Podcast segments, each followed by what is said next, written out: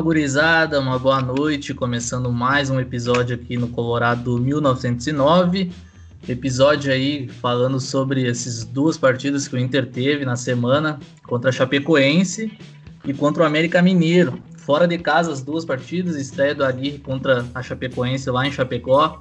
E uma curiosidade é que o Aguirre saiu do Inter na partida contra o Chapecoense, né? Só que foi no Beira-Rio. Então aí teve uma estreia bastante positiva. A gente esperava aí pelo menos uma vitória.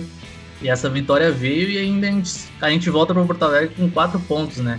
Que a gente esperava mesmo para ter uma recuperação e um tempo aí para esse time pegar uma sequência boa, né? Agora tem o Palmeiras em casa, adversário difícil, e depois mais dois paulistas, né? O Corinthians fora de casa e o São Paulo no Beira-Rio. Então, começando aí para falar de muitos assuntos aí que envolvem o Inter. Uma boa noite ao Diego e o Ayrton.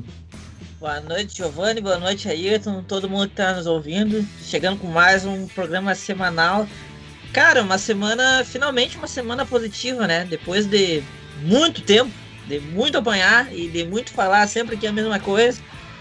Acho que depois daquele jogo com o Ceará, né? Que foi o último jogo que a gente é, tratou aqui no nosso programa o Inter deu uma melhorada, chegou a Guirre e eu acho que a nossa projeção pelo menos deu um passo inicial, né? Eu gostei bastante, sim, foi uma semana melhor do que eu imaginava. Minha projeção, que eu queria que o Inter voltasse com três pontos, né? Voltou com quatro, então, né? Há de se considerar. E eu acho que assim, pensando principalmente nos dois jogos, né, que teve, contra a Chape, eu, eu fiquei impressionado, assim, por causa que Parece que o, o último jogo do Aguirre, né, que tinha sido justamente com a Chape, tinha sido seis dias atrás. E não seis anos. Porque não parece que ele tinha saído do Inter, sabe? O, o Inter fez um jogo com praticamente todas as características que a gente lembrava lá da 2015. Né? Um time com muita pressão na, na zona da bola, né? pressionando muito o adversário, uma intensidade física muito grande e muita verticalidade, muita velocidade. Né? A gente criou mil e uma chances Poderia ter ganho com mais facilidade, inclusive. E, ao contrário de 2015, conseguiu manter o nível por pelos 90 minutos, né? O que me surpreendeu também positivamente. Então, gostei muito do jogo contra a Chape, apesar dos problemas que a gente vai falar depois. E contra o América, é, foi um jogo difícil, assim. Eu acho que foi um jogo que ele foi um filme assim que a gente já viu várias vezes nos últimos anos. Várias vezes. Um, um adversário tecnicamente muito fraco do outro lado, um jogo fora de casa que a gente espera a vitória, né? Normalmente. E o adversário dá a bola pro Inter, se fecha, organizado e, né, a coisa não acontece. Mas eu acho que mesmo assim o filme não se repetiu, porque o Inter conseguiu buscar um empate e acho que até poderia ter vencido, né? Então, pelo menos um, um início de trabalho aí, uma coisa pra gente imaginar pro futuro. Né? É, com certeza. Eu acho que todas as circunstâncias, né? Acho que voltar com quatro pontos para Porto Alegre foi um saldo positivo, né? Queria saber de ti, Ayrton, o que achou dessa, dessa reestreia né, do Aguirre no comando técnico do Inter, que tu tem aí para dizer. Boa noite, gurizada. Bom dia, boa tarde para quem nos estiver ouvindo posteriormente aí. Cara, eu gostei bastante da, da, forma como ele, ele trouxe algumas ideias que, como o Diego comentou, a gente já tinha visto no trabalho dele em 2015 e algumas ideias que a gente já pautava aqui no programa, né? Visionários, né? Sempre visionários, né? Conhecedores da bola, né? é justamente essa ideia do Inter jogar de uma forma muito mais vertical do que horizontal, né? Fazer uma pressão na saída da bola que foi muito interessante. A gente viu que lá na época do Cudê, se a gente lembrar aquela partida do Inter contra o Flamengo, a gente faz um gol contra o Flamengo numa falha numa saída da bola também, é, pressionando lá em cima um time que quando recupera a bola troca passes muito rápidos. Foi assim também o gol do Dourado contra o América Mineiro. E são coisas que a gente não estava vendo no trabalho do, do, do, Miguel, né? Era algo que a gente via o Inter jogando de uma forma muito mais horizontal, muito mais monótona. E aqui o Inter tem uma transição muito mais rápida e consegue atacar os espaços com a velocidade dos jogadores, que também é um perfil interessante da gente ficar de olho, até para utilização dos jovens, né? A gente já viu especularem bastante sobre como a Gui pretende usar os jovens, como também usou em 2015. Uh, para mim foi surpreendente, né? Eu falei no último programa que dois empates para mim já seria é, interessante pela situação que o Inter tinha, né? Porque se piorasse, daí eu não sei o que a gente ia fazer, ia cavar o fundo do poço. E, mas tem que se dar o um mérito, né? O Inter fez uma partida. Uh, eu diria, o primeiro tempo contra a Chapecoense foi muito bom. Eu acho que o segundo tempo caiu um pouquinho assim, mas ainda foi um bom jogo. Foi uma partida que a gente não fazia há algum tempo. E contra o América foi uma partida um pouco mais problemática, mas acredito muito pela questão da escalação, né? A escalação não me agradou muito. Mas a gente pode falar mais sobre isso depois, durante o programa. É isso aí, né, cara? Eu acho que para todo mundo, né, um começo surpreendente, ainda mais vendo todos os problemas do Inter aqui no último programa, depois do jogo contra o Ceará, né? A gente tava desesperado. O que, o Aguirre ia poder feio, fazer com esse time em tão pouco tempo, né? E conseguiu dar uma cara já, né? Querendo ou não, o Inter tem uma, uma disposição tática diferente já, tem, tem seus defeitos ainda, né? Com o tempo a gente vai poder arrumar aí e também a, atrapalha bastante essa perda de, de, jogadores sempre, né? A gente tem sempre bastante desfalque. Agora, pro próximo jogo, a gente já vai ter de novo, vai, vai ter algumas voltas, mas também alguns desfalques e contra o América, principalmente, a gente jogou sem vários, né? Então são problemas que a gente não pensou que o Aguirre ia solucionar tão rápido.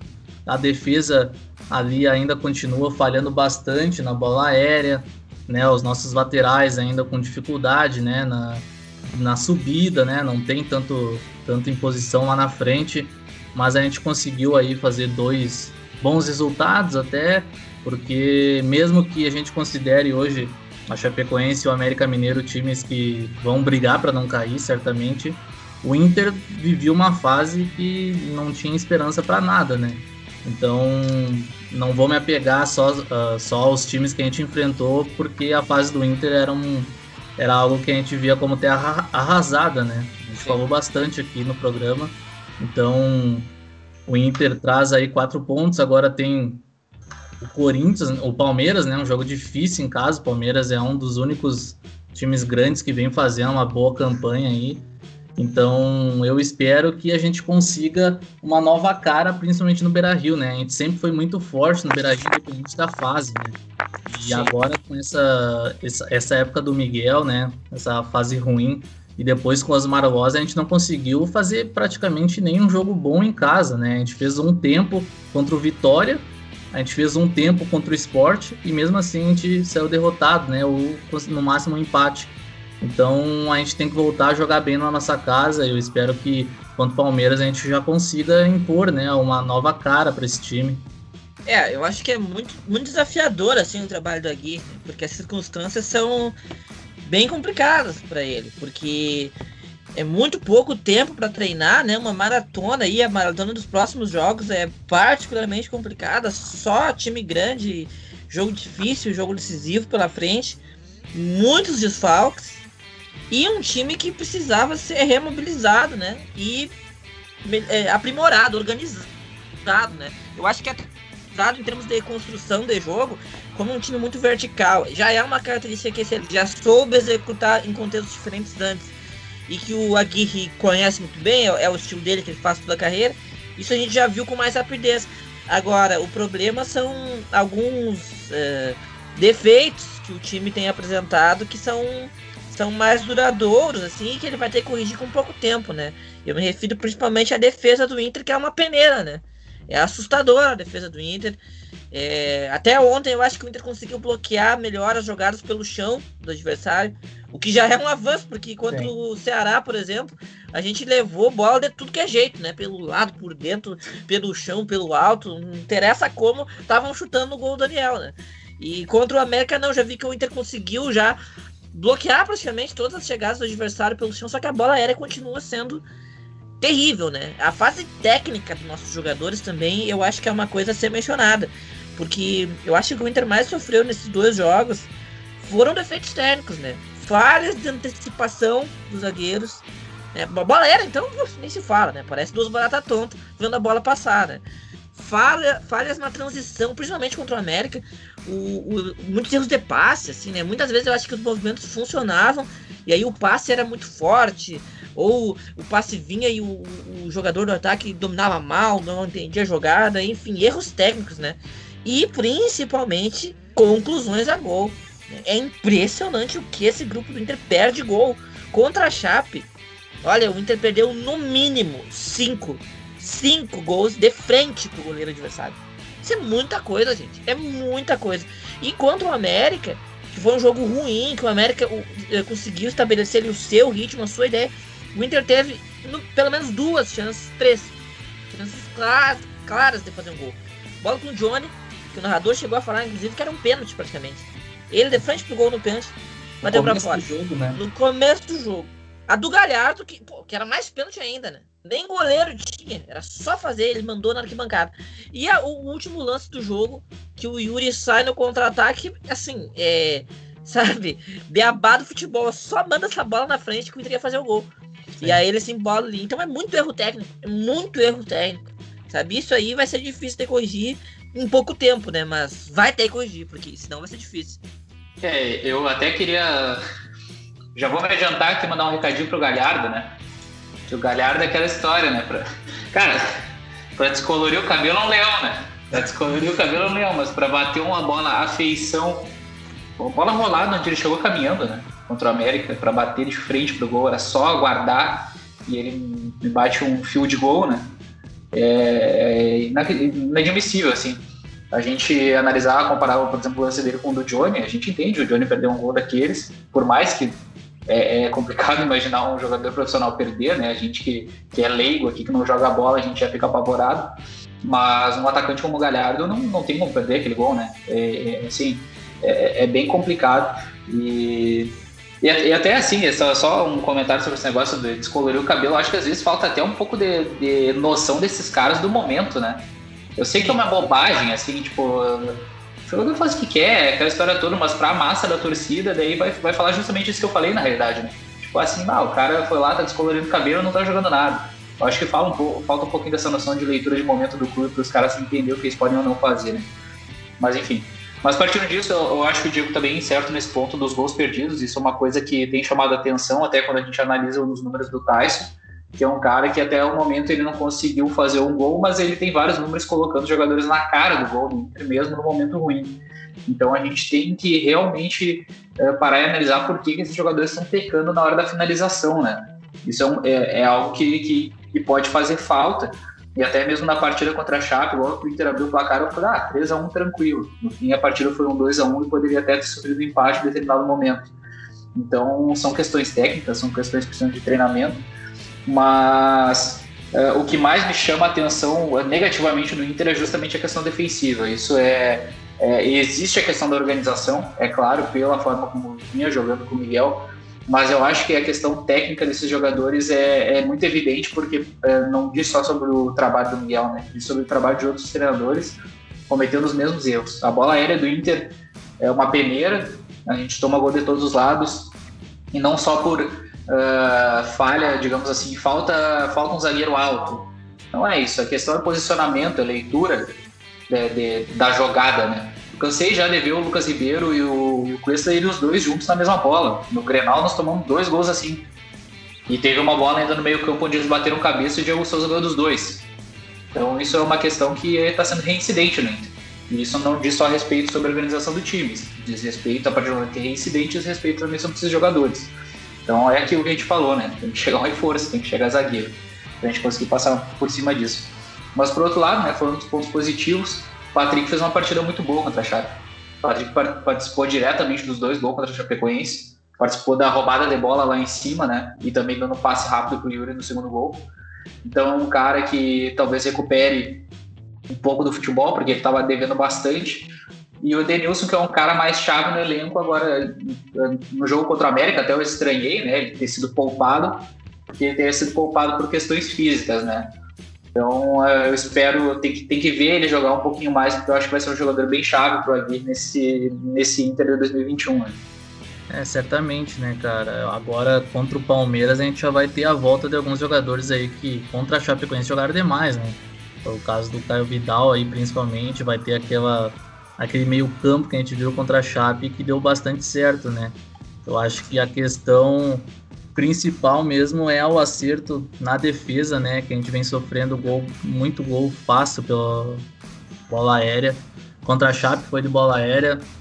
Contra o América a gente tomou dois e um anularam, né? Anularam na hora de o Alan Ruschel bateu com a mão na bola. E a gente sempre, né? Um escanteio, uma falta é aquela coisa, né? Aquele é. perigo E mesmo com o Daniel fazendo boas partidas aí, é um cara que vem se mostrando mais seguro do que o Lomba, né? Pelo jeito não vai sair do gol tão fácil.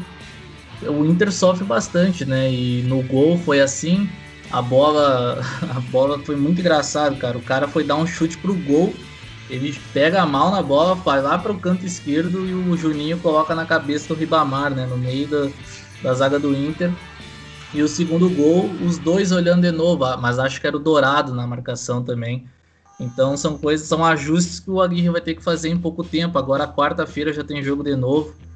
E é preocupante, né, essa parte do Inter, porque principalmente contra o Palmeiras, que é um clube que sempre faz gol por bastante uh, bola aérea, né? Tem o Scarpa que bate muito bem na bola, tem o Rafael Veiga. Então vai ser um jogo perigoso, né, contra o Palmeiras. Mas espero aí que a gente consiga evoluir a cada jogo, né?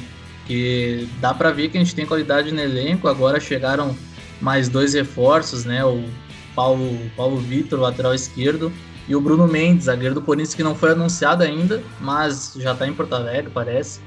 Mas o Paulo Vitor já foi anunciado mas não sabe se vai para o jogo ainda, né? Quarta-feira, porque não está no bid e tem que sair no bid. Então são dúvidas, né, para esse jogo e até isso prejudica, né, o lado esquerdo ali, apesar de que o Patrick e o Maurício estão jogando bem. O Inter não tem um lateral ali de ofício, né? Um, um cara pela esquerda, o Real Borges entrou, mas está se despedindo já essa semana também. A princípio vai para o Porto junto com o Peglo.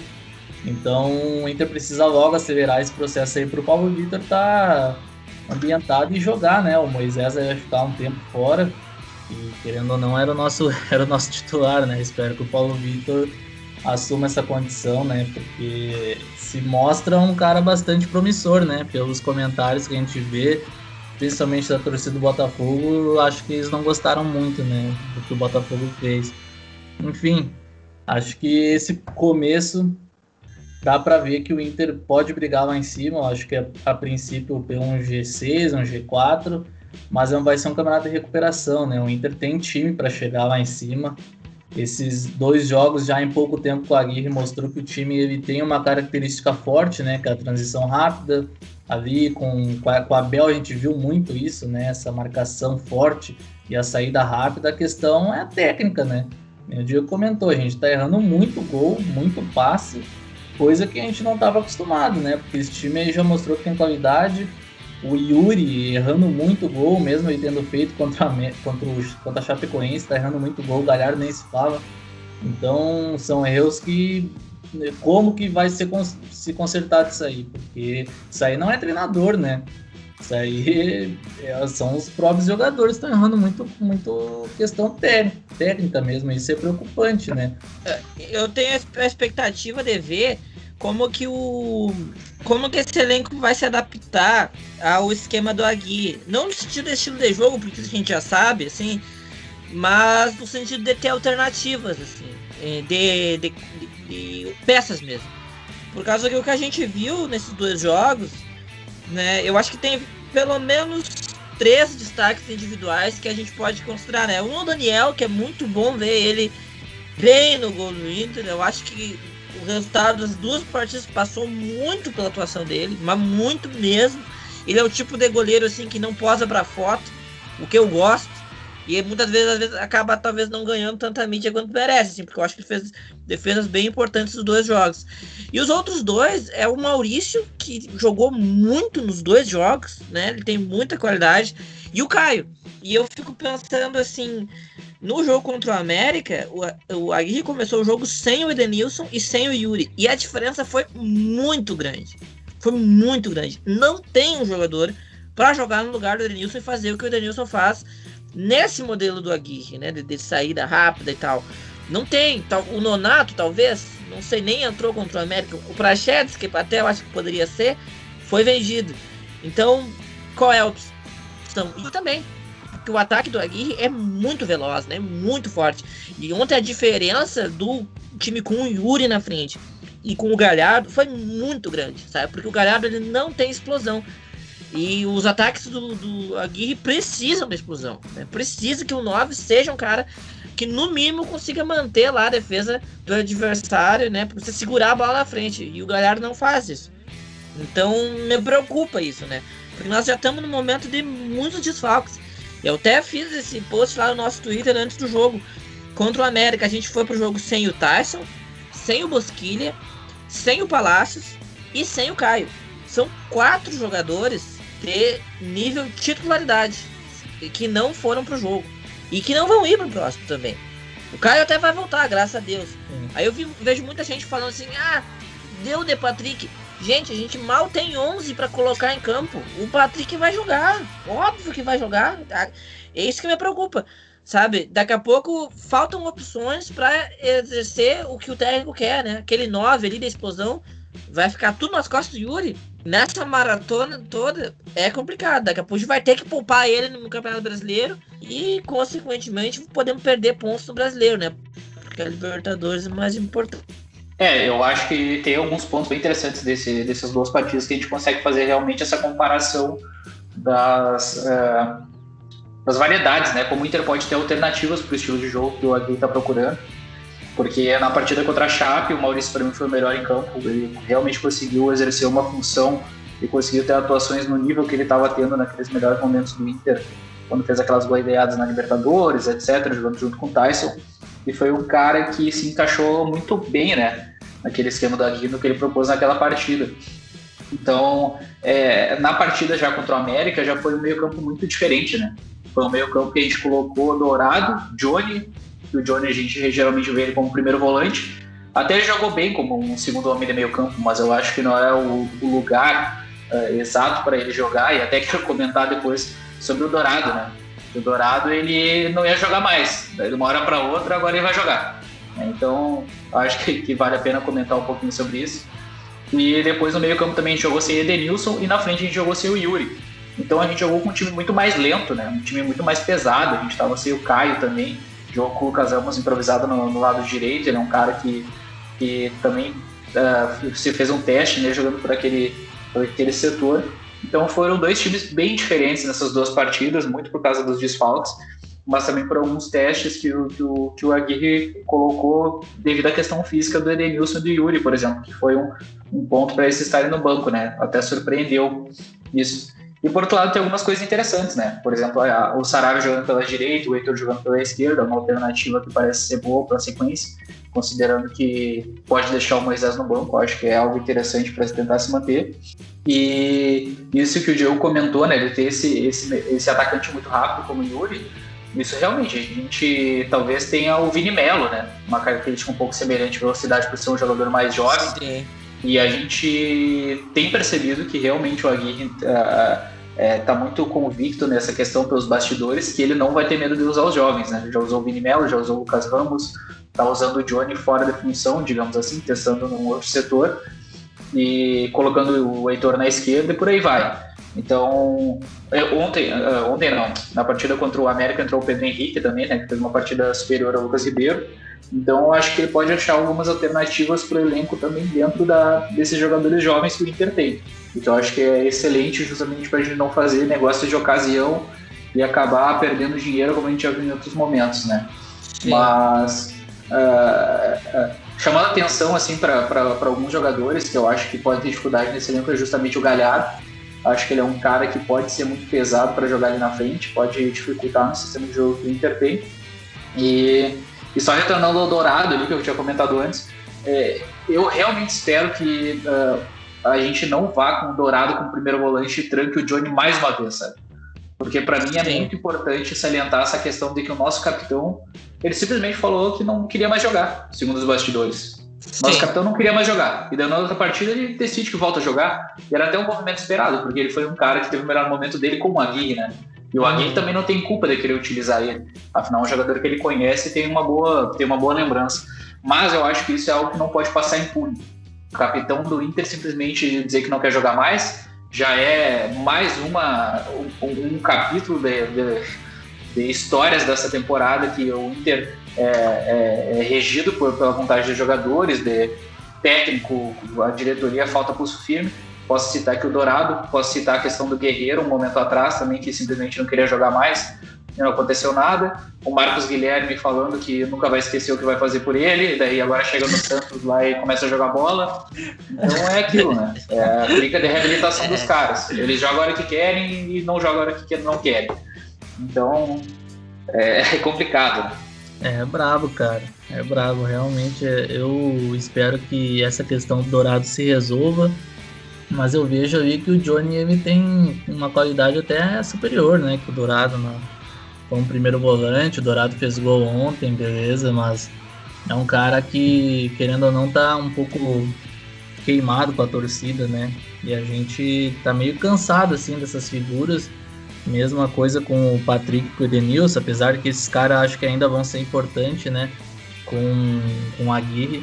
Ontem o Patrick até não fez uma partida boa, né, cara? Eu não gostei. Não. Eu acho que ele ficou muito pelo lado esquerdo ali não participou tanto do jogo, errou coisas bobas, questão de técnica também. Acho que foi um cara bem abaixo. Talvez havia o pior no meio do campo. E o Lucas Ramos foi um teste, né, cara? Foi um teste mesmo que não deu certo, porque não é a posição dele lá. Não, isso aí já tá bem claro, é um cara que joga por trás, né, do, dos atacantes ali, não como ponta. Então foi para colocar jogo e ver o que ia dar mesmo, porque a gente não tinha quem colocar, né? Porque senão o Inter ia entrar com dois centroavantes e o Aguirre já falou que ele não quer, né? Ele prefere é. só um centroavante e esse cara vai ser o Yuri.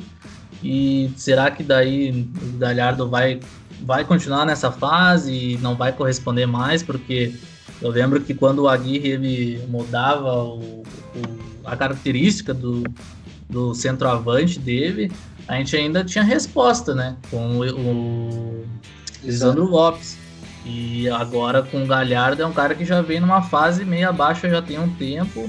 Então daqui a pouco aí se fala em Luiz Adriano no Inter, eu acho que é um cara que daria mais resposta nesse sentido, né? Mas será que ele viria para ser banco? Porque o Yuri não vai ser reserva.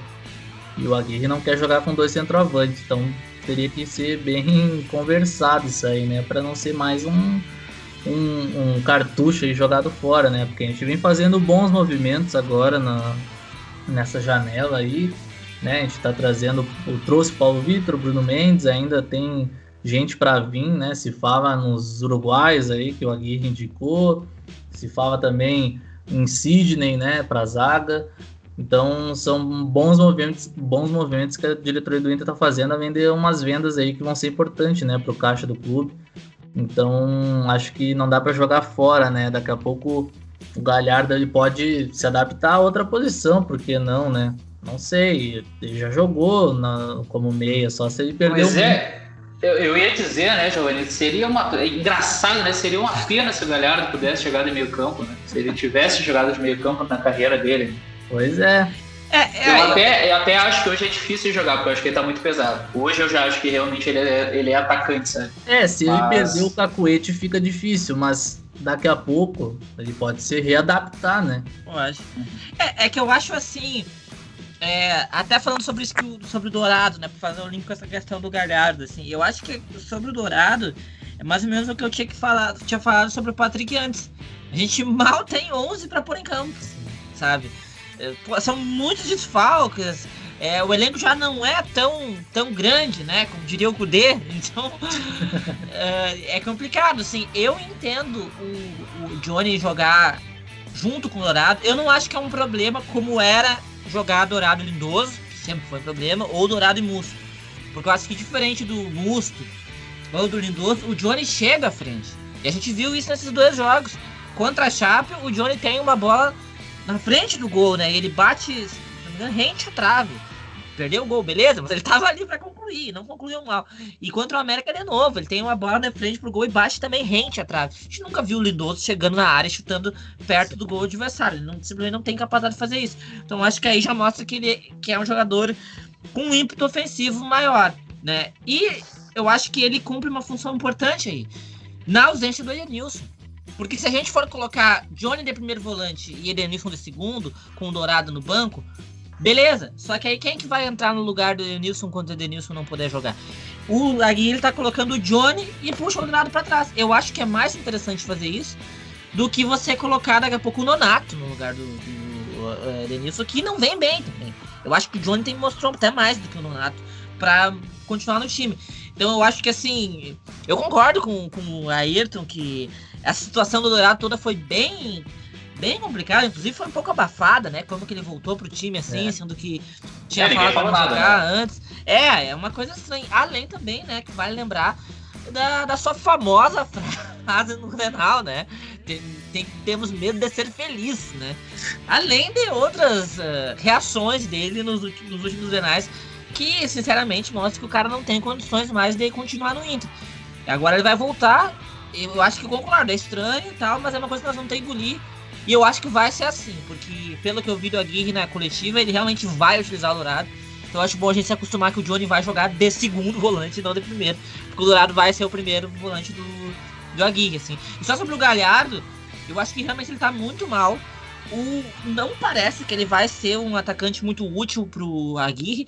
Até porque, embora em 2015 o Aguirre gostasse de fazer isso, né, de colocar os dois ali, o Lisandro e o Nilmar, eu me lembro que em 2015 o Aguirre chegou a dizer que ele gostava de jogar com dois, dois centroavantes.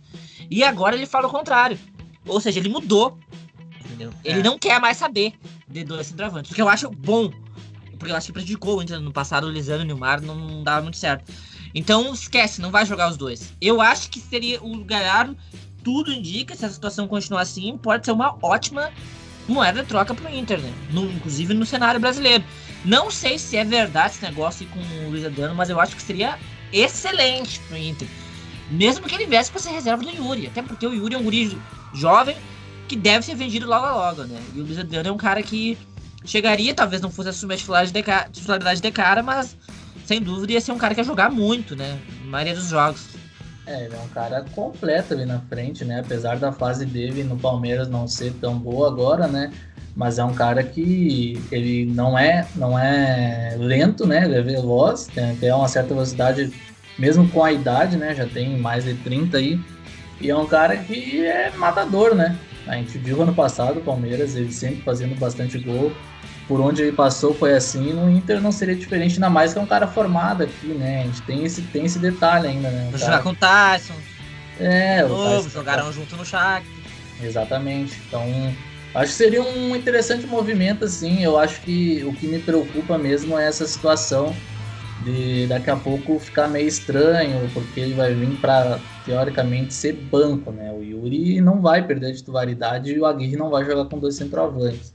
Mas é isso que tu falou, daqui a pouco o Inter vende o Yuri, que é um cara que tá aí no radar, né? E o Inter quer, quer botar para jogo, não adianta. Quer vender jogador. Então, daqui a pouco vai ser um cara que vai substituir, né? E o Inter vai ter mais poder uh, de dinheiro no ano que vem, né? Para trazer daqui a pouco um cara mais, né?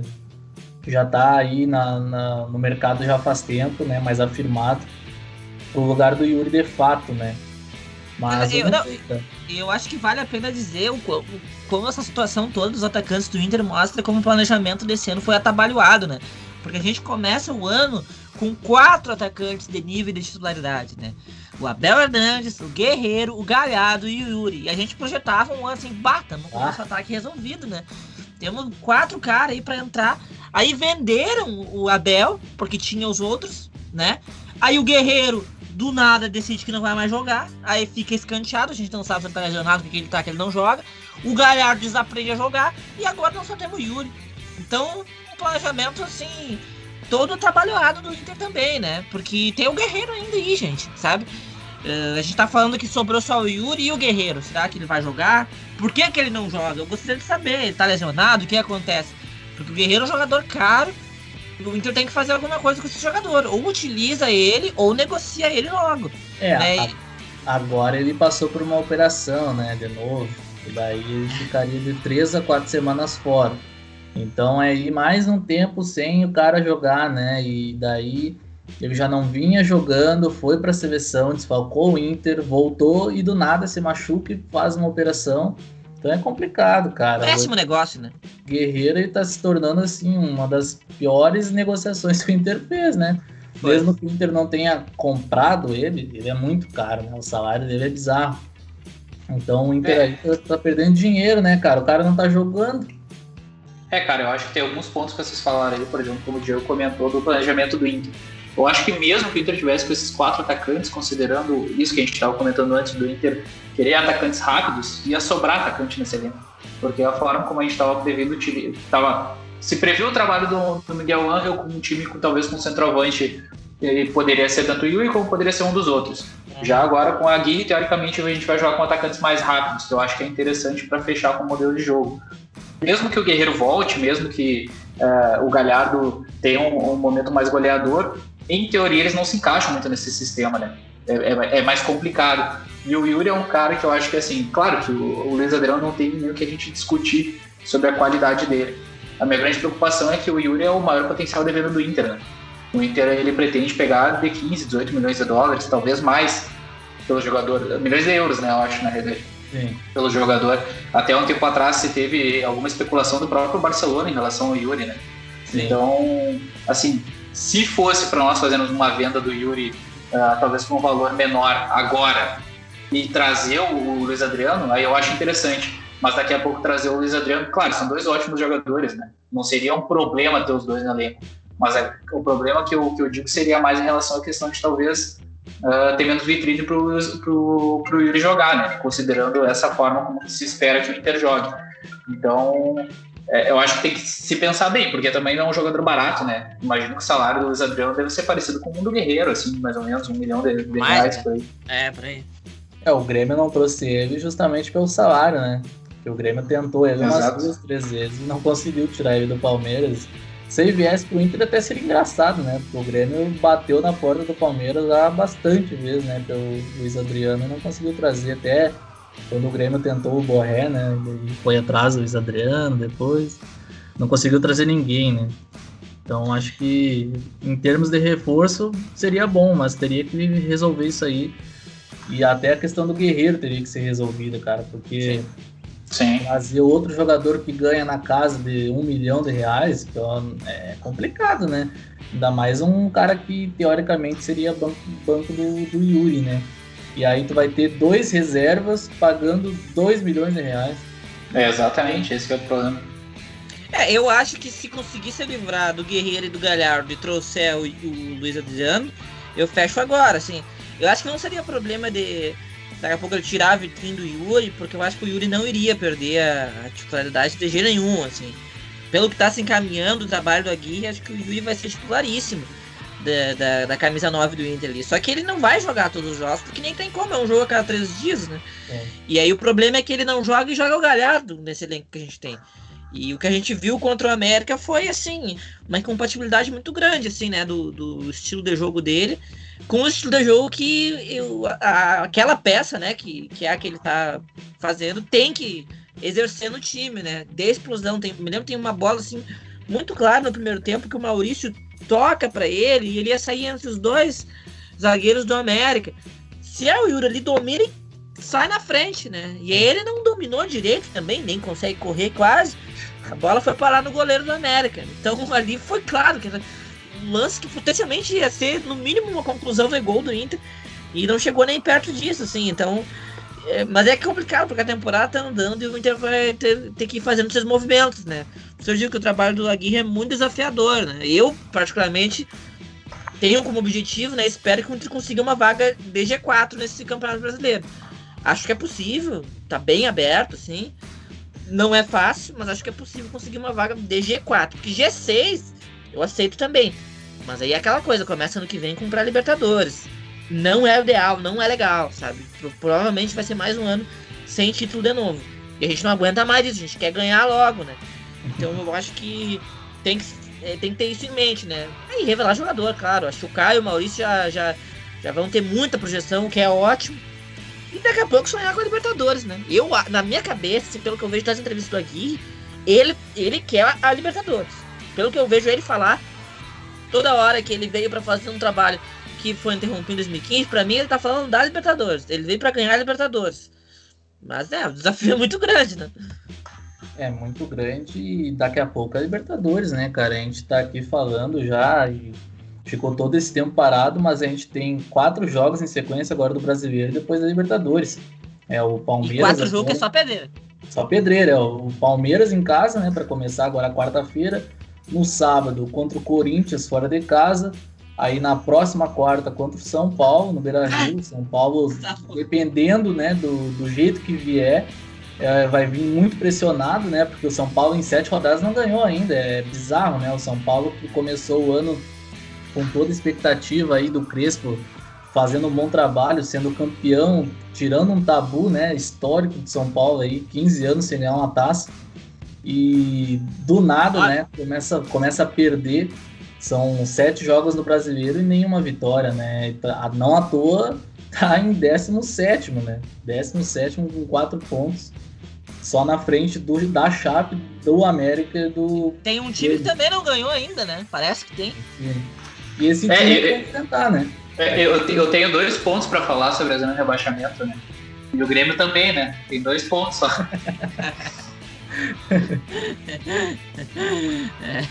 só, só terminando a sequência, depois no domingo, dia 11, daí é o Grenal, né, na Arena, e aí o Inter viaja para o Paraguai para enfrentar o Olímpia, né, no primeiro jogo das oitavas a gente vai pegar um Olímpia diferente, né? O, se o Inter vai estar diferente, o Olímpia também vai estar, né? O Olímpia fez algumas contratações aí, já não vinha bem, né, no campeonato, fez uma, uma Libertadores aí que se classificou somente no último jogo, né?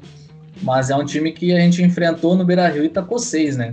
E a gente tem essa expectativa de, de novo, fazer dois jogos e vencer, né? Porque a gente ganhou lá mal, né? Jogando mal com o Miguel já naquela fase meio, meio estranha, né? Decaindo, a gente conseguiu ganhar de 1 a 0 Então a expectativa é essa, né? O Tyson não vai jogar ainda, mas o Inter já vai ter alguns, alguns reforços para o jogo, né? Espero que a gente consiga chegar bem para essa sequência, né?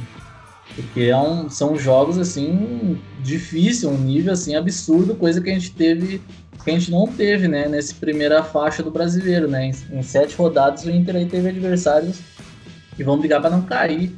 E o Inter só fez nove pontos, né? É, eu, eu fecho agora, assim, ó. Pega esses, esses cinco jogos, até o jogo da volta Olímpia. Eu fecho agora, ó. Assim, aparecia aqui um, um gênio da lâmpada para me assinar, assim, ó. Nenhuma vitória contra os paulistas, contra esses outros aí.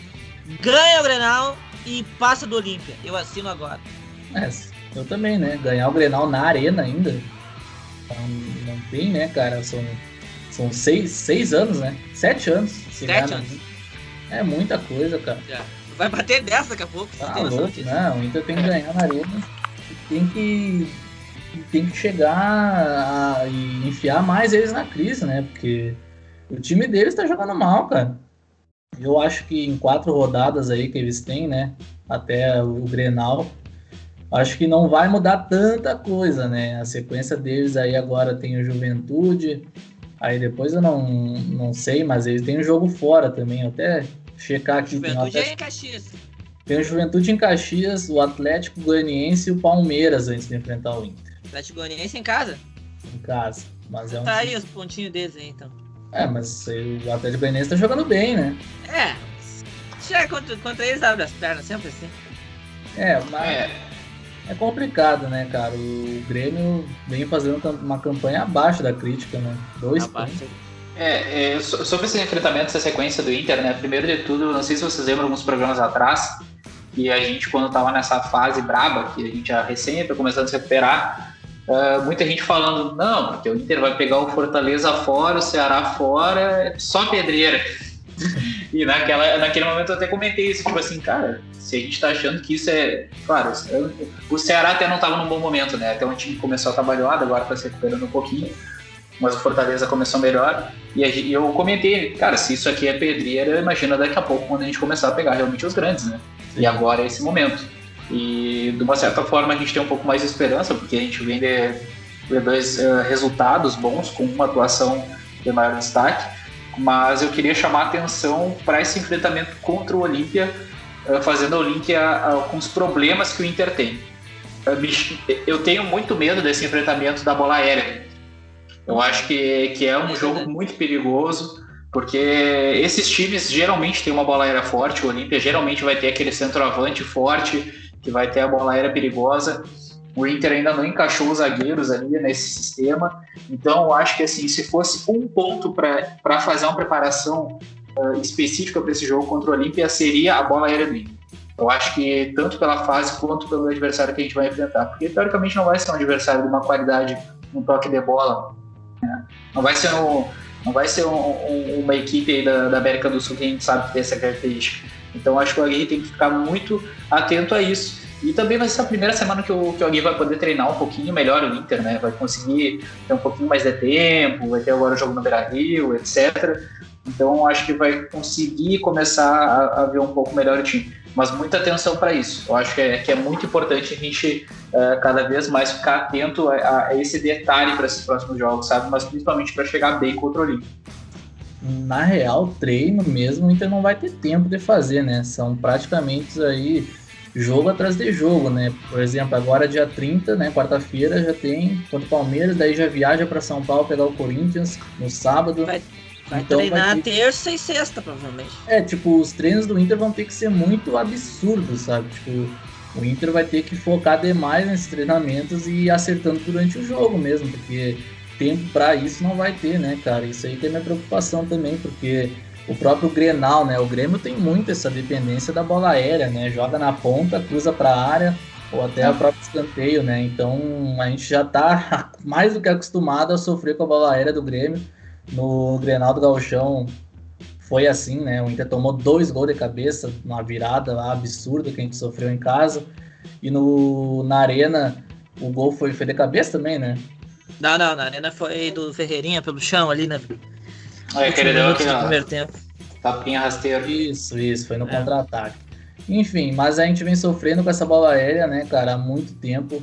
Era um negócio que o Inter tinha aí um, um bom sistema defensivo no passado. E com o próprio Abel a gente sofria pouco, né, com, com gols.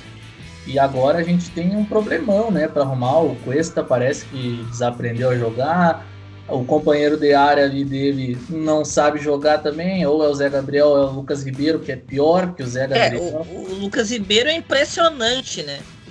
Impressionante esse jogador. Eu fiquei impressionado assim contra a Chape, contra o América, o quão ele é ruim.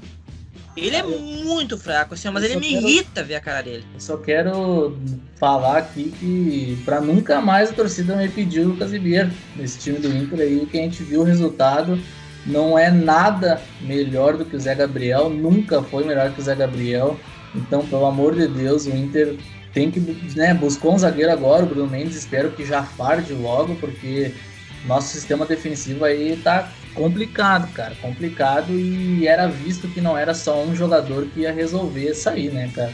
Pediam muito o Lucas Ribeiro, mas naquele mito, né, que o Zé Gabriel era, era o cara que entregava, não era o cara que entregava. Ele participava de, de lances como todos os outros ali do sistema e sobrava para ele, né? Mas a gente vê o Lucas Ribeiro com a bola é muito fraco e o próprio posicionamento dele é terrível, né, cara? Sempre quando ele entra, tem gol. Tem sempre gol em cima dele. É incrível. Eu, eu, eu até, eu até vou, vou, sugerir a gente lançar uma linha de produtos aqui, Colorado 1909, começando pela camiseta A Culpa Não É Minha, eu não defendi o Lucas Ribeiro, né? É, é, é, verdade. Essa daí eu não assino. Cara, mas assim, ó, eu, eu concordo com o que o Ayrton falou antes sobre o jogo com o Olímpia. Eu acho que esse jogo é bem perigoso. E principalmente porque eu vejo que na torcida e provavelmente no Inter, não se trata esse jogo como se fosse um jogo perigoso, né? Muita gente trata já como se a gente, ah não, contra o Olímpia o Inter vai passar. Contra o Vitória foi a mesma história. Exato, contra o Vitória foi a mesma história. E assim, as pessoas se apegam muito naquela coisa, ah, não, mas na fase de grupos a gente fez seis, ganhamos dois jogos. Cara, fase de grupos é uma coisa, mata-mata é outra. Principalmente para time que tá acostumado, que tem tradição de mata-mata. Isso aí a gente já viu mil exemplos na história. De times que no, no, na fase de grupos deram uma baba e chegou no mata-mata, se transformaram, primeiramente com camisa. E o Olímpia tem essa camisa na Libertadores. Então eu acho que vai ser um jogo assim que a gente tem que estar tá preparado para surpresa, assim. Mas o que eu me apego muito é na, na comissão do Aguirre, por causa que, pelo que eu vi, tanto nos bastidores quanto nas falas, tanto dele quanto do Paixão, toda a comissão que chegou nova, é um, um ímpeto muito forte, assim, de colocar no, no, no, no time do Inter uma coisa que o time do Inter não tem, que é aquela coisa assim de lutar por cada bola, não desistir, de ser um time lutador, entendeu? E não tem nada a ver isso com jogar por uma bola. Não, pelo contrário, sabe? É aquela coisa de você nunca desistir do resultado, nunca desistir de alcançar o teu objetivo. Eu acho que a gente já viu isso um pouco contra o América ontem, que é o típico jogo que o Inter perde, gente. Vamos convenhamos. O Inter sempre perde esse tipo de jogo nos últimos anos. E ontem não, o time lutou e conseguiu o empate. É pouco, mas é um ponto. É melhor do que perder. E eu, eu espero muito que ele consiga colocar isso nos jogadores do Inter para esse confronto contra o Olímpica e pro Grenal também, né? Essa coisa, cara, vamos lutar por cada bola e vamos morrer, entendeu? Foda-se que o adversário saiu na frente, vamos, vamos igual, entendeu? Porque se não for assim, não vai dar, né? Pode até passar do Olímpia, mas lá na frente não vai dar. Né?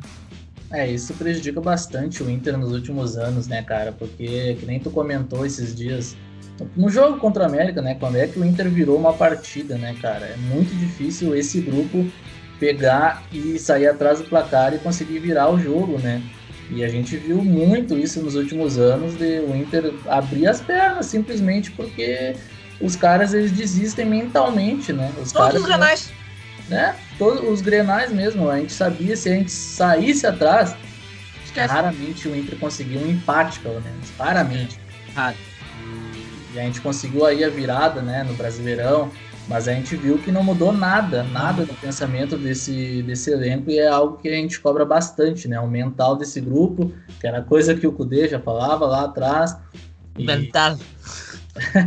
é, e, era um cara que era bastante criticado por causa disso, mas a gente sabe os erros e acertos dele, enfim, mas é isso aí que falta bastante pro Inter e eu lembro muito desse time do Aguirre como um time que, que é sempre o gol, né, cara? Independente de onde joga, o Inter vai para cima, o Inter não desiste do placar. A gente pode perder, mas os, os jogadores eles vão correr sempre. Não à toa o Inter ficava morto, né? Depois do jogo ali, os jogadores sempre né, desgastado. Muito por isso, por, esse, por essa vontade que os caras mostravam em campo, né? Eu acho que quatro pontos contra Chapecoense e América, sabendo do histórico do Inter recente, né, contra esses times aí, é muito bom fora de casa, né? Porque contra o América, eu não lembro da última vitória. Se teve vitória, assim, lá na casa deles. Contra, o, contra a Chapecoense, o Inter nunca tinha vencido, né? Chegava lá e, e a gente sabia que era derrota. Então foram quatro pontos aí que, pra mim, me surpreendeu mas era algo que eu esperava do Aguirre, assim, sabe? De já mudar o ambiente, porque foi, foi algo que a gente falou aqui no, quando ele foi anunciado, né? O Aguirre tem esse vestiário, né? Ele consegue lidar bastante com os jogadores, lidou com vários caras experientes na época no Inter, lá em 2015, e eu acho que esse ano é algo que ele tem como bagagem, né? Ele consegue domar, né, esses caras aí e fazer jogar, né? Por ele e pelo Inter, né? É, e, e, tem a questão do Paulo Paixão ainda também, né? que é um cara que chegou pro Inter para ser esse coordenador técnico, né? Ser esse cara que vai tomar a pancada do jogador, fazer esse meio campo e que não vai cair nas costas do Aguirre, né? Então é mais uma forma de, querendo ou não, ajudar a blindar o técnico para ele conseguir implementar uma nova filosofia dele e fazer essa cobrança, porque querendo ou não fazer essa cobrança em cima desses jogadores, esses boleiros, de ter essa intensidade no jogo o tempo todo não é fácil, né? Então também é, é, uma, é um cara que, que chega com moral, né? Como é que vai chegar o Paulo Paixão e falar, não, mas não, é assim. É mais complicado, né? Não, não é qualquer um. É. Então isso já, já facilita, assim. Mas isso que o Diego falou, assim, é, é, eu acho que a gente vai ter que ver mais próximo da partida contra o Olímpia é justamente não se levar nessa flauta. De achar que a gente já passou. Uh, é um enfrentamento muito mais difícil do que esse era contra o Vitória. E isso, quando eu falo de não levar na flauta, eu vi vários comunicadores falando assim: ah, não, contra o Vitória não se preocupem, o problema é contra o Bahia, eu acho que era a próxima partida, né? O problema vai ser contra o Bahia. E, daí a gente até brincou aqui, tipo, cara, não é bem assim, olha o histórico do Inter, a gente sempre acha que as coisas já estão resolvidas. E, e não é fácil. Então acho que, claro, tem que esperar chegar mais perto, tem muita água para rolar até lá, mas é muito importante é, entender que é basicamente uma parada, né? Olha quanto tempo foi do primeiro jogo até essa partida. É muito tempo. É um intervalo de mais de um mês, né? Então o futebol é momento. Daqui a pouco a gente faz uma partida ruim no jogo de ida e depois vai ter que mostrar um poder de reação. Então é, é, é algo que tem que, tem que abrir bastante o olho para a gente conseguir chegar forte nesse enfrentamento, porque é aquilo. Se a gente tem chance de algum título na temporada, é Libertadores. Eu acho que o Brasileirão é muito difícil. Hoje, hoje eu, quero ver o Inter pensando no G6, porque eu acho que além do Palmeiras, Flamengo e Atlético Mineiro devem ficar no G3. O Bragantino eu acho que é um time que esse ano, até pela questão do projeto deles, tende a dar um passo a mais e chegar na Libertadores. Acho que é um time que vai brigar pelo G6. Fluminense é um time que está conseguindo alguns resultados interessantes, embaladinho, e o Atlético Paranaense também começou bem. Então, é, é, no primeiro momento que eu quero que o Inter reestruture a casa, que já demonstrou isso nesse, nesses dois jogos, chegue bem enfrentamento contra o Olímpia e comece a ganhar pensando no G6 para, conforme for o campeonato, a gente poder pensar no G4 e pegar uma vaga direta na Libertadores mesmo. Quarta-feira, né? 7 horas da noite, Inter e Palmeiras em casa. Eu acho que vai ser um jogo muito complicado, assim. O Palmeiras, para mim, tem um dos melhores eventos do Brasil, né, cara? Eu acho que o Inter, se não melhorar essa questão defensiva, vai sofrer muito com as bolas aéreas do Palmeiras, principalmente vi com o Scarpa, que a gente, se a gente for ver ali os melhores momentos do jogo contra o Bahia, os gols dele é, é tudo jogado do Scarpa, sabe? O segundo gol, ele cruza para a área e o Rafael Veiga, se não me engano, dá um toque, um desvio sutil assim. E isso que vem matando bastante o Inter, né?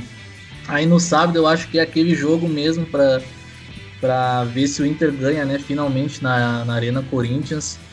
Mais um jogo contra o Corinthians na, na Neoquímica, um estádio que o Inter nunca ganhou.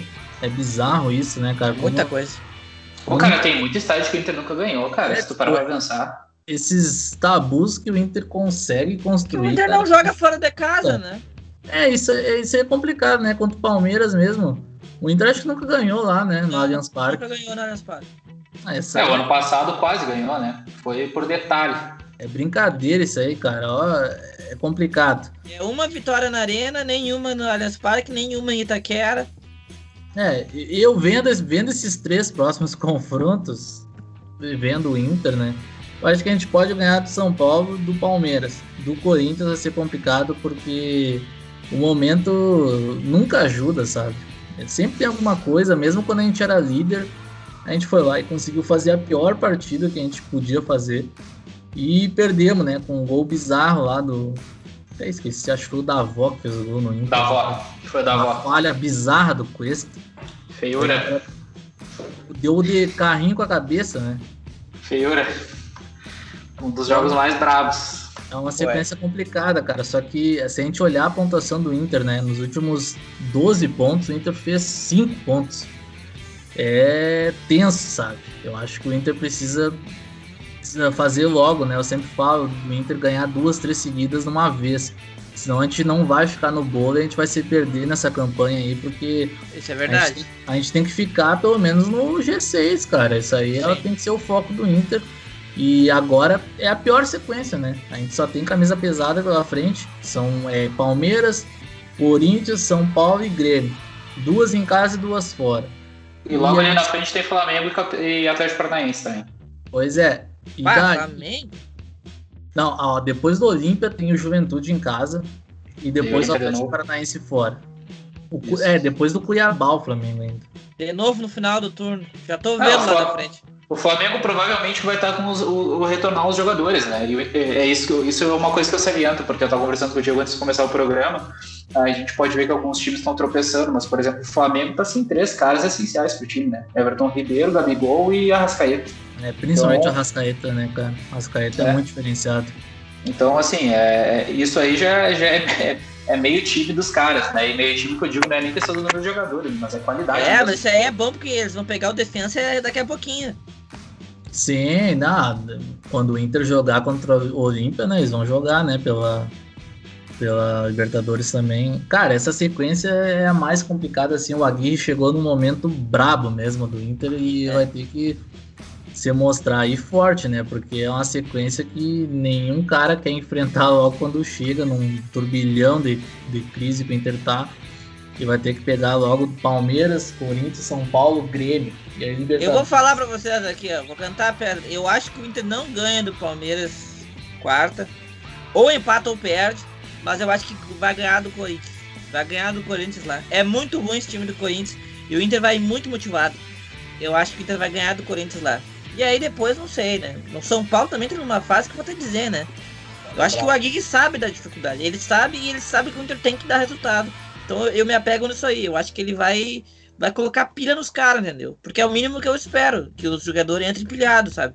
Ontem, com todas as dificuldades, eu vi o time pilhado, sabe? Então, para mim, se tiver essa atitude, vai ser difícil derrotar o Inter. E isso aí já é alguma coisa nesse campeonato aí que tá todo mundo desfalcado, os grandes todos cambaleantes, entendeu? Então, quando tu tem um time assim firme, né, pelo menos na busca de cada bola e tal, já é muita coisa. Então, eu me apego nisso aí, mas eu acho que contra o Palmeiras vai ser bem difícil. Assim. É, o problema vai ter que ser dosar, né? Essa sequência de jogos aí, com bastante jogador de, né, desgastado. Daqui a pouco aí outro cara fica suspenso, né? Por cartão. Ah, isso aí vai acontecer. Ele vai, ele vai mudar o time. Isso aí é, pode certeza. Vai rodar bastante esse evento, vai. eu acho. Até porque tem o Olímpia dia 15. E é, para mim, a partida mais importante dessa sequência, é. disparado. Mas, tem mas é aquela Grenal, coisa, né? Tem os reforços e tá voltando o Bosquilha. Exato, tem, e tem isso. Daqui a pouco o Tyson volta ao time também. Então, cara, eu acho que tem que rodar bastante esse elenco até para ele ir vendo as características dos caras, né? Para ver quem se encaixa melhor ali. Ele já testou até o Zé Gabriel pela direita e um cara que foi bem. bastante criticado e foi bem. Ele tá jogando com o Heitor na esquerda também, não, não foi nada absurdo. Claro, o Heitor ele tem a, a, parte física, né? Que a gente já falou aqui. Ele e o Patrick, né? São caras que, que tem que melhorar essa questão. Mas ele vai ter que rodar o elenco até para. Acho que quando o Agui falou que ia fazer rodízio, os dois gostaram. maldade, maldade. Maldade com nossos guris. Mas, cara, sobre essa partida do Palmeiras, eu acho que também tem que prestar muita atenção se o Palmeiras vai vir com o time todo titular, né? Esses últimos jogos o Palmeiras tem poupado alguns jogadores, tem variado a escalação também. Quem tá com o time todo titular, né? Tá todo mundo variado. Não, mas, mas, no caso o Palmeiras é por escolha, né? Eu não sei por, eu, eu não sei por que, é que eles têm feito isso. Nos últimos jogos eles têm variado Professor a escalação, é poupando. É, pois é. Se o Palmeiras precisa de reforço, quem dirá nós, né? É, deu uma bronca na diretoria esses dias aí que vou até dizer, hein? O clima não tá bom por lá também. Então acho que vai depender muito do, de como o Palmeiras vai vir para essa partida, né? Porque eu acho que se vier com o time titular e tudo, acho que vai ser um jogo muito complicado pro, pro Inter, é um time que sabe explorar bem a bola aérea e a gente ainda não vai ter tempo de, de aperfeiçoar ainda isso para esse jogo. Eu acho que, assim, sendo otimista, quatro pontos nesses dois jogos. Sendo realista, sendo realista, dois pontos, eu acho. Tô, tô, vou, ser, vou ser cauteloso. Dois empatezinhos. Corinthians e contra o Palmeiras. Mas não é bom. Eu, se tiver que escolher, eu escolho ganhar um e perder o outro. Ah, não, com certeza. Com certeza. Mas eu é muito melhor vai, ganhar vai um jogo e. Cara, eu, eu quero que o Inter sempre faça o máximo né, que der, né? Eu acho que quatro pontos para mim é o ideal, vendo que o Inter joga fora depois contra o Corinthians. Mas se o Inter ganhando de time grande, assim, eu acho que dá muita moral, né, cara? O Inter, imagina ganhar do Palmeiras, né? Que é um dos melhores times, né?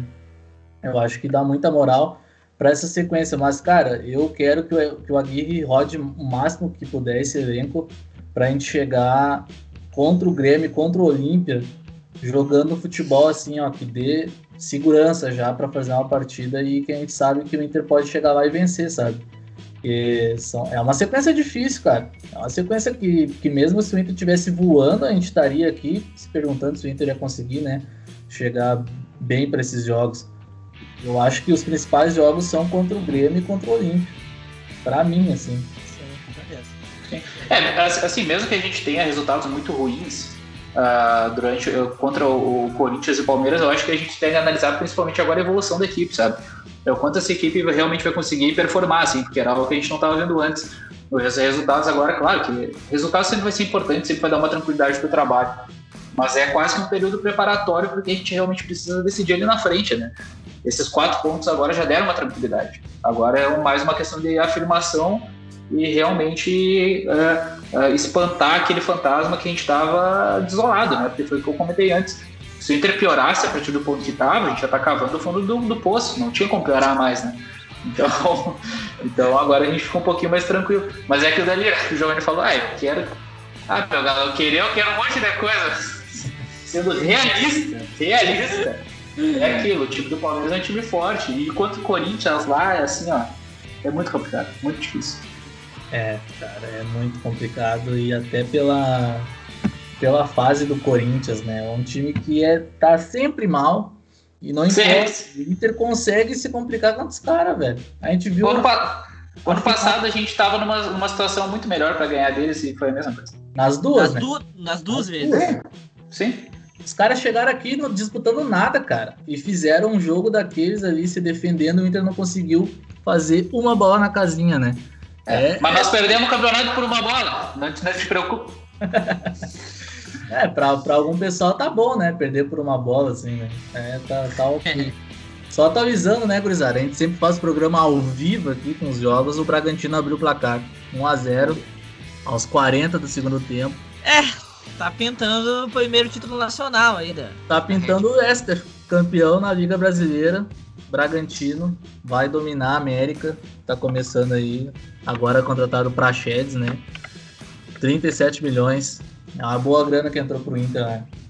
É, eu, eu, eu já dei minha opinião em off aqui em relação ao Praxedes. Que a questão para mim do Praxedes é que não acho que ele seja um craque de bola aí, um, um novo Oscar. Mas é um cara que talvez tivesse mais espaço se a contratação do Palácio tivesse tido uma leitura um pouco diferente. Mas enfim, agora já foi. É, já foi. E a leitura foi errada em relação ao Palácios, mas eu não acho que tenha sido errada a contratação, sabe? Eu acho que é, uma, é um cara que a gente pode acertar até pelo tempo de contrato. Sim, sim, sim. E por ser um cara com qualidade que daqui a pouco com a Aguirre ali se encaixa, né? Então não, não vejo assim sim, como uma contratação. Não, a, questão, a questão do Palácios que eu digo é só o seguinte, todo mundo lembra, né? Quando o Palácios veio, falava, não, o Inter vai jogar com o Tyson na esquerda e o Palácio lá na direita. Sim. Não era isso, né? Sim. Nem, nem Venderam isso, né? Venderam isso aí e não deu nada certo, né? Mas daqui a pouco, né? Daqui a pouco o cara, o Aguirre coloca ele na ponta e resolve, né? Vai saber também. Daqui a pouco é fácil. Eu acho né, que ele cara? vai jogar por dentro. Não, eu, eu, acho que ele é melhor por dentro. Ele tem toda a característica do cara que joga por trás, né? Eu, eu acho que ele pode jogar no Denilson, por exemplo. Eu acho, eu acho que ele pode jogar fazendo esse. Ele é um cara mais criativo que pode jogar como esse, esse meio campo. Eu acho que ele é por dentro, realmente. É, cara, na seleção chilena ele sempre entra por dentro. No máximo, ele joga como meia direito na seleção do Chile. É, no União Espanhola ele jogava na linha D4 pela esquerda, né? Mas não era um cara na ponta. Ele era que um é cara mais esquerda. Né? Essa leitura aí que fizeram foi totalmente bizarra, né? Se basearam no que, né? Vira os vídeos do YouTube lá, o cara na esquerda, ponta, é, é ponta, né? É isso aí. Sem palavras. Vamos ver, né, cara, o que rola agora com, com a Aguirre aí, mas o começo é promissor, né, cara? Eu espero que, que o Inter consiga manter pelo menos essa vontade que tá tendo nos jogos, que eu pude ver também o Inter sempre jogando até o último minuto. A gente nem falou, né? O Daniel saiu aí nos, na finaleira do jogo. O Edenilson entrou lá no gol e conseguiu manter o Inter sem tomar, né? Com esse pontinho para Porto Alegre. Então é um time que hum, até agora está se mostrando focado, né? A gente tem que ver até quando vai durar isso aí, porque dependendo, né, do que acontecer, esse time sempre sofre esse apagão mental, né? O Inter se desequilibra muito rápido psicologicamente. Então esse é meu medo, mas acredito que a Aguirre consiga melhorar que a gente já teve de melhor nesse time, que foi com a mescla, né? Ali, o Abel junto com o Cudeves conseguiram tirar o melhor do time, né? Mesmo muita gente falando mal de ambos, acho que os dois conseguiram tirar o melhor de cada. E como eu, esse elenco aí é o mesmo, o Aguirre talvez juntando esse espírito que tinha ali com o Kudê e o estilo de jogo com o Abel, acho que a gente pode chegar longe, assim, sabe? Pelo menos na Libertadores e buscar um, uma vaga direta para Libertadores também, que seria importante, né? Não dá para ficar mais sem disputar a Libertadores. É, cara, só vou dizer uma coisa: se passar do Flamengo, ninguém dorme mais. ah, eu também, cara se passar do Flamengo, esquece. Aí é, é três jogos pro título. Vocês têm noção do que, que é isso? Tá louco. Três jogos pro título. É, a gente tem que ver como é que vai chegar, né? Tipo, a gente tá vendo muito o nosso nossa liga aqui, né?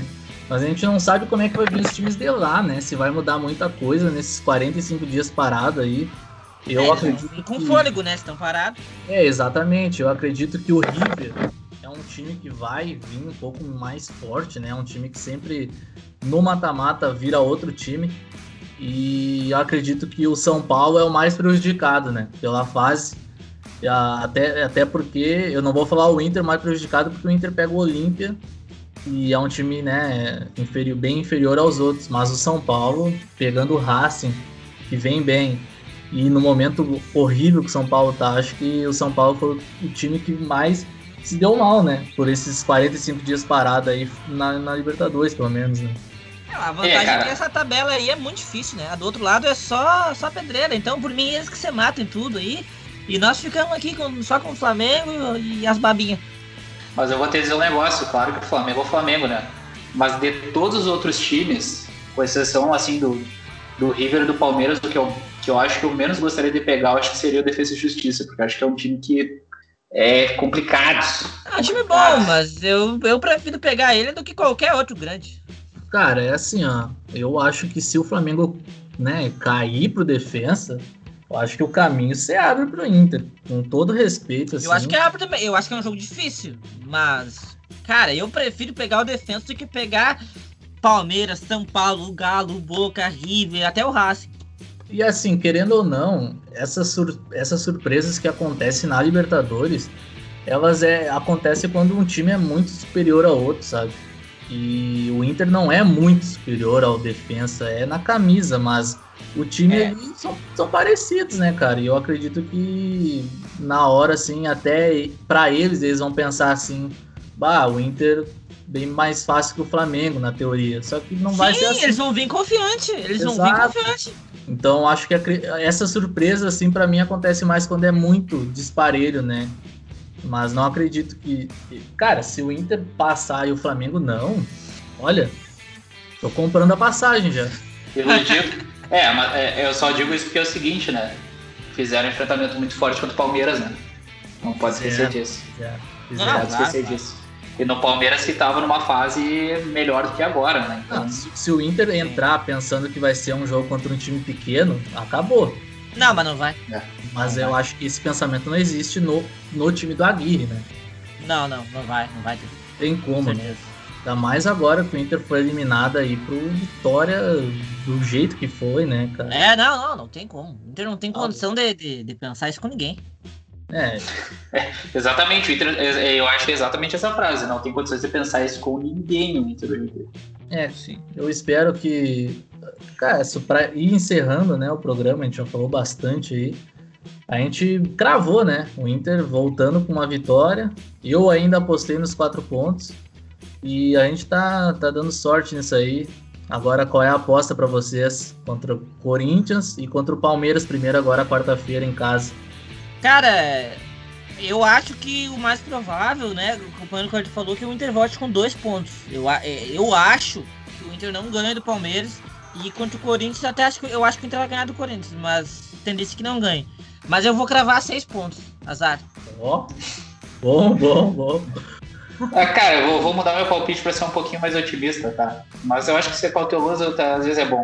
A gente não se, não, não se decepciona, né? Vou botar quatro pontos. Acho que dá para pegar um empate. Não, vou botar três pontos. Eu acho que a gente ainda, ainda perde esse jogo do Palmeiras aí no Beira-Rio, mas ganha do Corinthians lá, só para quebrar mais um tabuzinho. Cara, eu acho que seis pontos. Eu acredito seis pontos do Inter. Tá bom? Eu vou dizer o porquê seis pontos. Vai ser a primeira partida do Aguirre em casa, ah, depois de tanto tempo. Ah, eu acho que vai ser um momento assim que ele vai querer vencer a qualquer custo. O Inter vai ter o reforço aí do Caio.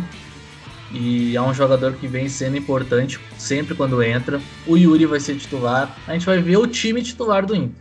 Contra o Corinthians, eu acho que o Inter tem, tem totais questões de ganhar, porque o Corinthians tá numa fase assim que com o Silvinho não se acertou ainda, sabe? Não acertou bem o estilo de jogo. E o Inter é um time que sabe jogar muito bem essa parte da, de velocidade, sim, fazer essa transição com velocidade. Eu acredito que o Corinthians ele não vai dar a bola para o Inter. Eu acredito que o Corinthians vai tentar agredir o Inter. O Inter vai conseguir sair em velocidade lá em São Paulo. E aí fazer um azerinho, daqui a pouco uh, botar mais um volante aí para dar uma segurada. Eu acho que o Inter consegue ganhar do Corinthians e vai cair esse tabu, cara. Vai tá na hora de cair esse tabu aí, tá chato já. Já caiu da, da arena da Chapecó ali. Eu acho que a gente tem tudo aí para fazer seis pontos. Até porque o Palmeiras, mesmo que eles estejam bem no campeonato, eles são um time muito instável. Eu vejo isso nos jogos dele contra o Bahia, cara. O Bahia deu um apagão no Bahia, porque era pro Bahia ter ganhado. O Bahia virou o jogo aos 30 do segundo tempo, cara. Tava 2x1 pro Bahia aos 30 do segundo tempo. E o Palmeiras, em dois lances, virou o jogo de novo. Então é um time que ainda, ainda não tá 100%. E eu acho que o Inter pode aproveitar muito bem isso aí, como foi no Beira Rio ano passado, né? A gente ganhou 2 a 0 até com facilidade do Palmeiras. Então acho que o Inter tem grandes chances aí de fazer seis pontos. A questão é manter o foco, né? E, a, e arrumar essa bola aérea que, para mim, é o grande medo, assim, contra esses times que são fortes, né, na bola aérea. Em 2015, só pra terminar. Em 2015, o Inter jogou contra Palmeiras e Corinthians em São Paulo, empatou com o Palmeiras 1 a 1 e perdeu do Corinthians 2 a 1 Mas eu me lembro desse jogo contra o Corinthians foi um jogo muito bom. O Inter fez um golaço com o Nilmar. Ah, o Corinthians um, um time muito bom também. Foi um jogo muito bom esse. O Corinthians virou o jogo depois. é. Eu acho que, cara, vamos tentar, né? Vamos tentar. Mas valeu, grisada. Acho que passamos a limpo aí tudo. O Inter acertou aí dois nomes, né? Pra, como reforço. Acho que o time a gente já sabe, né? Depois só vai ter mais o reforço do Bosquilha e do Tyson, mas é esse o time, tem que ser esse o time. E daqui a pouco aí a gente finalmente uh, consegue engatar uma sequência e que o Inter chegue o mais sorte possível para o clássico, principalmente para a Libertadores, que, que é a competição do ano para o Inter, né? O Inter perdeu a Copa do Brasil e a chance do Inter, pelo menos, ir até onde dá e com, com força, né? Na Libertadores. E disputar o Brasileirão de novo vai ser até ruim, né? Para nossa cabeça. O torcedor colorado não aguenta mais chegar forte no Brasileiro e bater na trave. Então vamos focar na Libertadores. Daqui a pouco aí damos sorte nos enfrentamentos. E vamos, vamos ser campeão dessa merda aí.